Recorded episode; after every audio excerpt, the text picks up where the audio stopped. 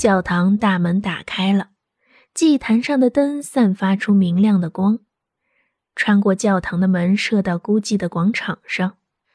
左侧小道旁的一块墓碑射出一股奇特的光亮，成千上万移动的明光形成一股圣光，照着碑石。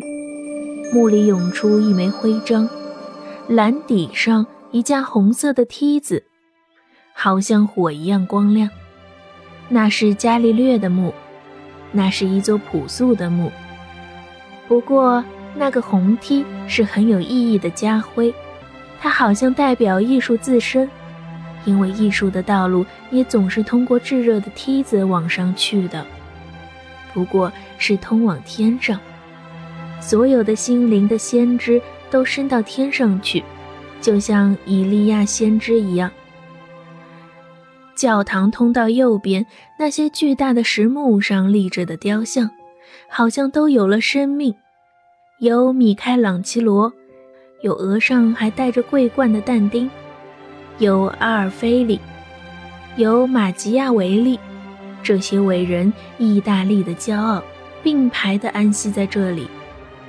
这是一座壮丽的教堂，虽然没有佛罗伦萨的大理石主教堂大，但美丽的多。大理石刻的衣服似乎在动，这些伟人似乎把头抬得更高了。在黑夜中，随着歌声和音乐声，凝视着色彩斑斓、光耀夺目的祭坛。祭坛那里，身穿白色的男童挥动着金香炉，强烈的香烟味从教堂里涌到空旷的广场上。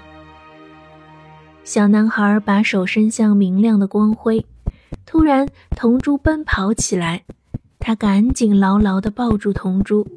他的耳边风声嗖嗖，他听到教堂大门关闭时书轴发出的吱啧声。在这同时，他好像失去了知觉，他感到一阵冰冷的寒气，就把眼睛睁开了。已经是早晨了，他骑在铜珠身上，几乎要滑落下来。铜珠站在他往常一直站着的波塔罗莎街上。一想到他称之为母亲的那位妇女，他便满心恐惧和害怕。这位妇女昨天打发他出来讨钱，他一个也没有讨到。